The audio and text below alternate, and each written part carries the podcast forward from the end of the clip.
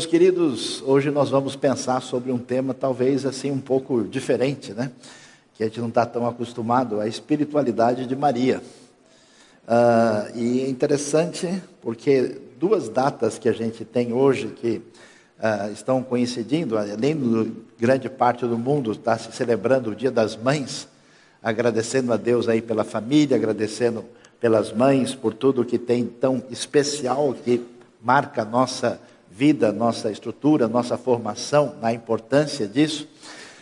Mas também hoje é o dia ah, em que se comemora a libertação da escravidão. Né? Nós temos aí, ah, historicamente, a princesa Isabel, tão importante, grande parte da população da história do Brasil, que passou a ter esperança de um mundo melhor, de uma fraternidade maior a partir desse momento que marca a nossa história e que reforça a igualdade de todos perante Deus. Portanto, uma pessoa que é tão especial, que merece a nossa atenção no dia de hoje, é exatamente Maria, mãe de Jesus.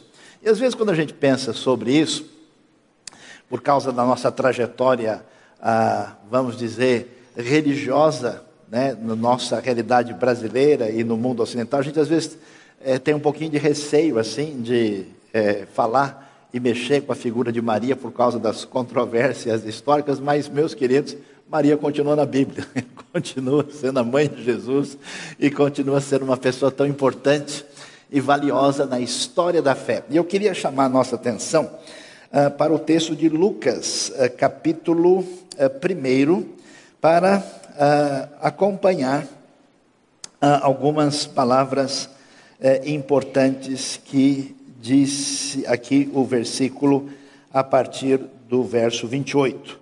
O anjo veio onde ela estava e disse: Alegre-se, agraciada, o Senhor está com você. Mas ouvir essas palavras, ela ficou muito perturbada e começou a pensar que saudação seria essa. Então o anjo lhe disse: Não tema, Maria, pois você encontrou graça diante de Deus. Você ficará grávida e dará à luz um filho, a quem dará o nome de Jesus. Ele será grande, será se chamará filho do Altíssimo, o Senhor. Deus lhe dará o trono de Davi, seu pai. Ele reinará eternamente sobre a descendência de Jacó, e seu reino não terá fim. Então Maria perguntou ao anjo: Como isso poderá acontecer, se não conheço na intimidade homem algum? O anjo respondeu: O Espírito Santo virá sobre você e o poder do Altíssimo a cobrirá com a sua sombra.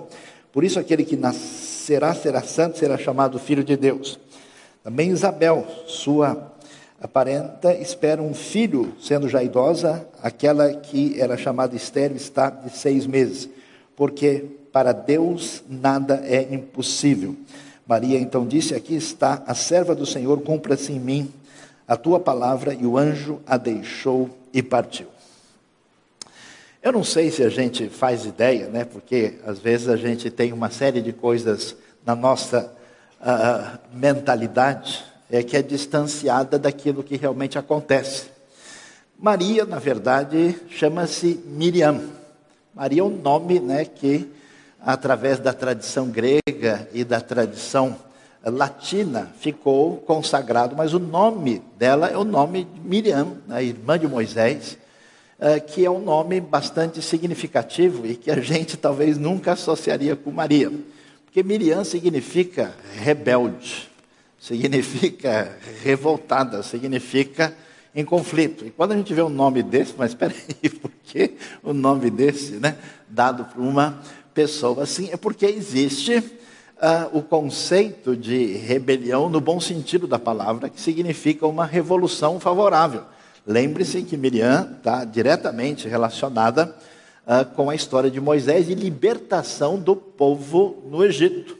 Então, a, a ideia que está por trás do nome de Miriam envolve esse elemento de confrontação do mal, de rejeição uh, do domínio do Faraó, do domínio do mal, e aí grande esperança, expectativa de libertação. Então, quando a gente ouve Maria, a gente não associa mas o nome dela significa que tinha pimenta na sopa que ela tomava assim, talvez ela fosse. Eu estou vendo alguns já se identificando com Miriam aqui, já escutei um amém no fundo do coração. Alguns são os rebeldes de Cristo aqui, né, os, os revoltados do Senhor, uh, que tem é, essa característica. Mas é incrível observar uh, que também não está claro para a gente. Né? Essa moça, é, cuja origem da sua família de Judá, de Belém, Belém, uma cidadezinha lá perto de Jerusalém, na parte centro-sul da terra de Israel, uh, eles vão uh, estar nessa ocasião aí na, vindo né, da região de Nazaré, na verdade, mais ao norte, na região próxima a Galileia, onde acontece esse anúncio do anjo. E quando isso acontece, a gente talvez não faça ideia. Maria ou Miriam tem mais ou menos uns 15 anos de idade. Você imagina, o mundo antigo era diferente. Ela é uma jovenzinha. Aqueles que têm um pouquinho mais de lembrança das histórias antigas vai se lembrar que o pessoal casava bem cedo e a coisa aqui não era diferente. Então imagina essa moça uh, nesse contexto. Nazaré é uma localidade assim que talvez morem é, e cerca de 500 a mil pessoas, né, num lugarejo de nada, num lugar tão simples, ela ah, está é, praticamente casada com José, já está, como a gente diz, comprometida, já está tudo definido, mas esse casamento não está consumado. E nesse momento, Deus resolve surpreender a sua vida.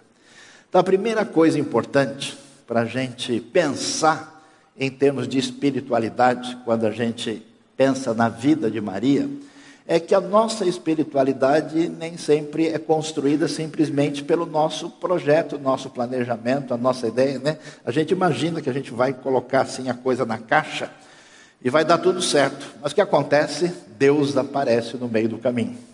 E Deus surpreende a gente. Deus faz coisas que são inesperadas, Deus faz coisas inusitadas. Algumas delas a gente não gosta muito. Outras, a gente bate palma e fica feliz. E aqui, nesse caso, surpreendentemente, nós vamos ver como o anjo de Deus chega para Maria para fazer uh, esse anúncio daquilo que vai acontecer. E quando Deus fala, quando Deus apresenta o seu projeto, o que, que a gente descobre?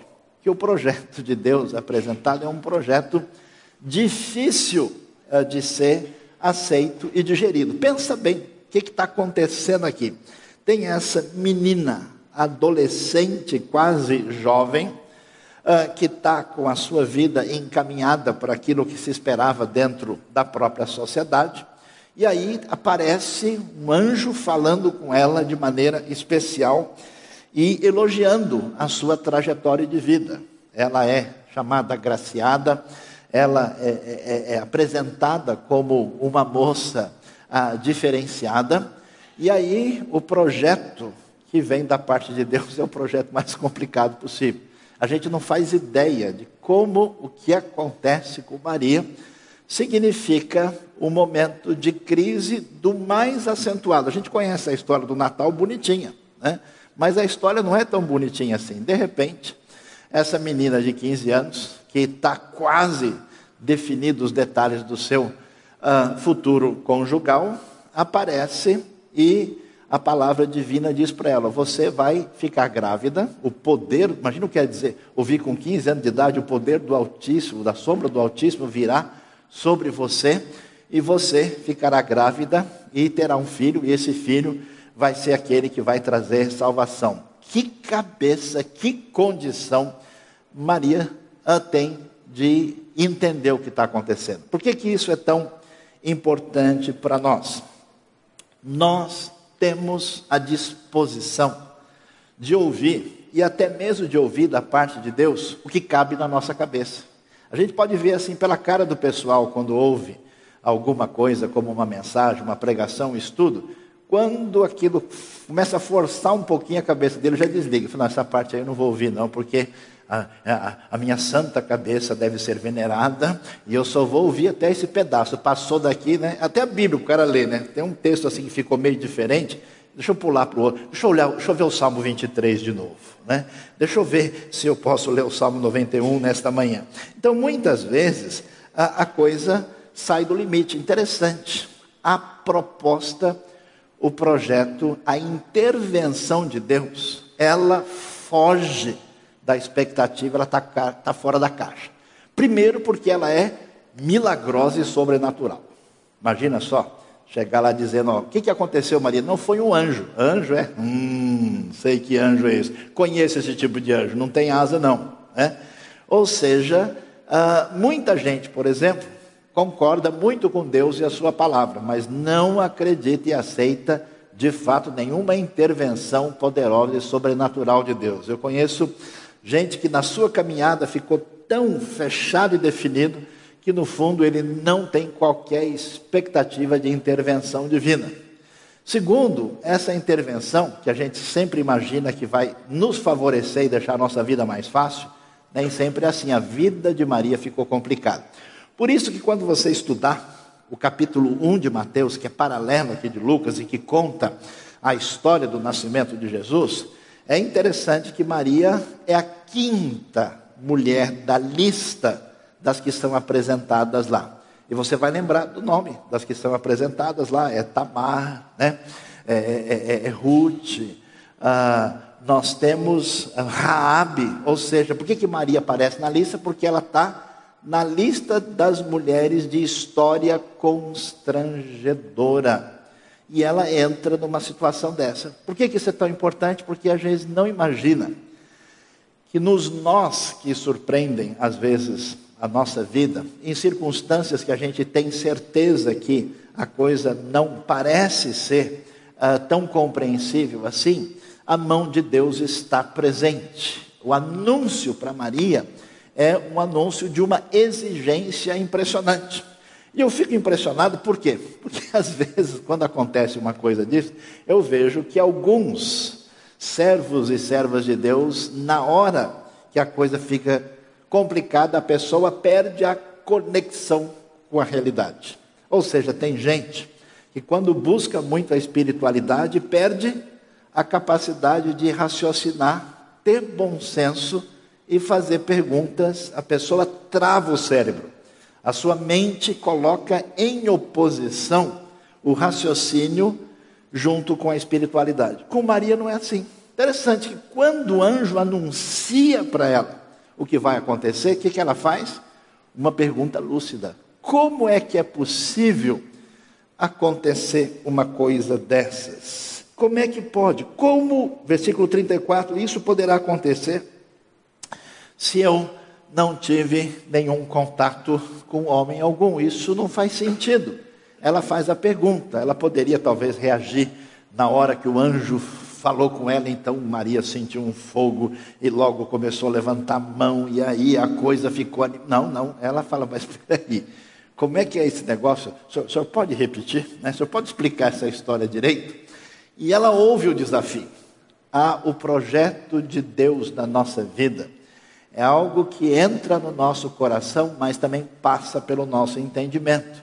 Sem passar pelo entendimento, não existe maturidade suficiente para lidar com isso.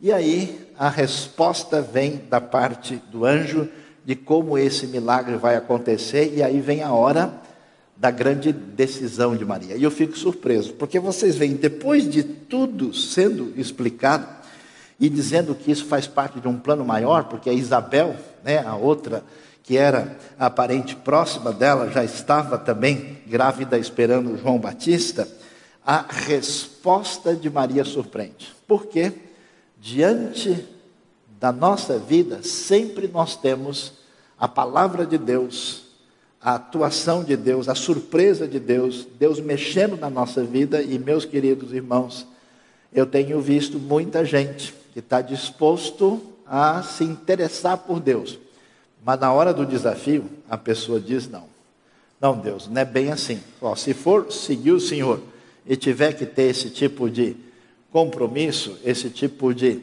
uh, sacrifício, isso não é. Maria não sabe do seu futuro. Ela tem a sua vida totalmente fechada diante de uma circunstância tão pequena e limitada. Ela não tem alternativas. Vindo de uma família de recursos limitados, como a gente percebe no Evangelho, estando numa situação tão difícil, Maria ah, certamente poderia dizer: Senhor, eu acho que o Senhor bateu na porta errada. É, uma pessoa, para aceitar esse desafio, Deus, ela deve né, ter feito pelo menos isso. O senhor tem que entender: eu só tenho 15 anos. Aliás, a minha vida aqui em Nazaré, Nazaré nem, nem cidade não é. Nazaré, traduzido para o português atual, a gente diria que é o ó do Borogodó porque nós estamos na Galileia, que é uma região menos importante, tem uma cidade um pouquinho maior, chamada Séforis ali, que nem é mencionada no Novo Testamento. Nazaré é a periferia de uma cidade limitada num lugar pouco importante, num canto do mundo que é praticamente o fim do mundo. E aí, diante de todo esse desafio, Maria vai mostrar o que, que é obediência, vai mostrar o que, que é ah, uma atitude atitude de aceitar o que Deus tem para a sua vida. Aqui está a serva do Senhor, cumpra-se em mim a tua palavra. Maria poderia dizer, Senhor, para saber se é o Senhor mesmo, dá para o Senhor fazer a casa virar de ponta cabeça? Eu, eu andei lendo hoje pela manhã, no meu devocional diário, a história de Gideão. Eu queria que o senhor né, me ajudasse, porque esse negócio de anjo dizer que você vai engravidar com 15 anos de idade, esse negócio está muito difícil. Eu queria pedir um sinal do céu. Né? O senhor pode mandar é, fogo aqui, o senhor pode é, resolver. É impressionante a atitude de absoluta postura de serva, dizendo: Deus, eu sei que o seu plano para mim é bom, eu sei que o Senhor é poderoso. Se esse é o caminho e eu não consigo entender, não vai haver revolta no meu coração, não vai haver resistência da minha parte. Faça, Senhor, aquilo que o Senhor deseja. Isso é tão importante para a nossa vida, por quê? Porque as coisas que acontecem às vezes com a gente e que saem fora da nossa trajetória, às vezes levantam uma espécie de revolta ah, de aborrecimento, ah, de rejeição, como se de alguma maneira a gente dissesse: ó, oh, Deus não é tão bom para mim assim como eu esperava, ou Deus não é tão poderoso assim.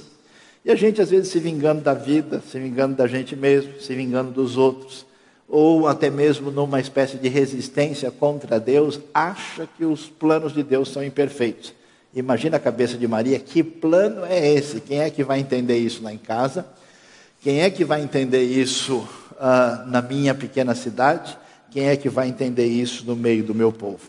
Maria aceita completamente a determinação divina. E para fechar, é surpreendente que diante disso, de o que acontece, ela vai visitar Isabel, Isabel já está avisada pelo poder de Deus, quando ela entra, ela vai já dizer: Bendita é, você entre as mulheres, e bendito é o fruto do seu ventre, fazendo referência a Jesus. E aí vem o famoso cântico de Maria. E aí eu acho impressionante, por quê? Porque uma vez que cai a ficha, Maria podia pensar: puxa, o anjo apareceu para mim. E olha que não era qualquer anjo, não. Eu vi o tamanho do poder de Deus, o que estava envolvido lá. Olha, agora que eu prestei atenção, esse negócio da profecia de que vai vir aquele que vai libertar o povo, e ela com esse nome Miriam, já associado à grande libertação do Egito, como é que Maria podia se sentir? Oh glória, o poder está comigo, eu sou a pessoa abençoada de Deus.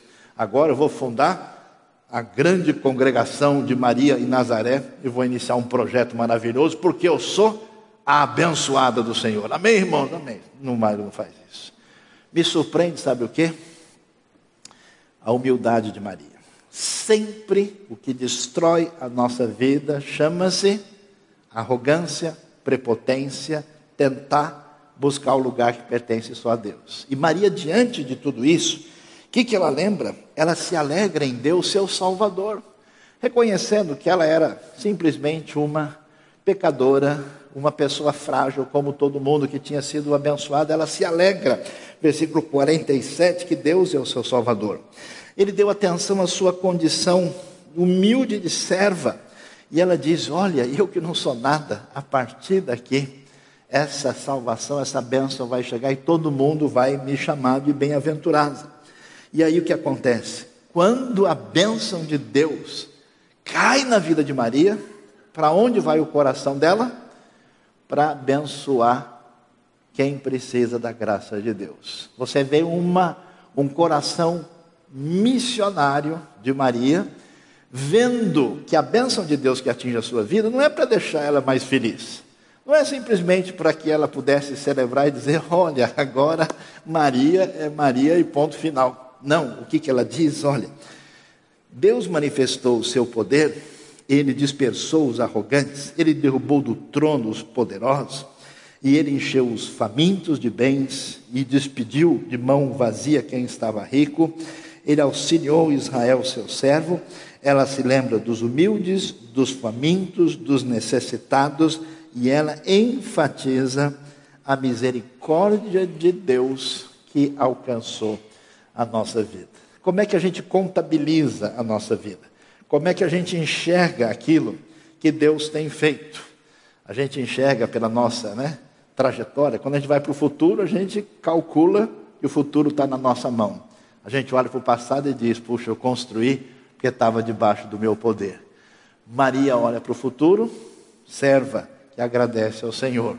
Maria olha para o que Deus fez agora e ela ela, ela olha para o passado, né? E olha como é que Deus a, a, a fez, e ela olha para o futuro, e ela vê no futuro Deus abençoando quem precisa da sua graça. Que Deus nos abençoe e nos ajude nesse dia tão especial que a gente comemora uma libertação na história brasileira dos escravos, nesse dia do Dia das Mães, nesse dia em que temos aí um protagonismo feminino na história, que Deus nos ajude a inspirar-se e aprender muito com a espiritualidade que a gente vê na vida de Maria. Louvado seja Deus, que Deus nos abençoe.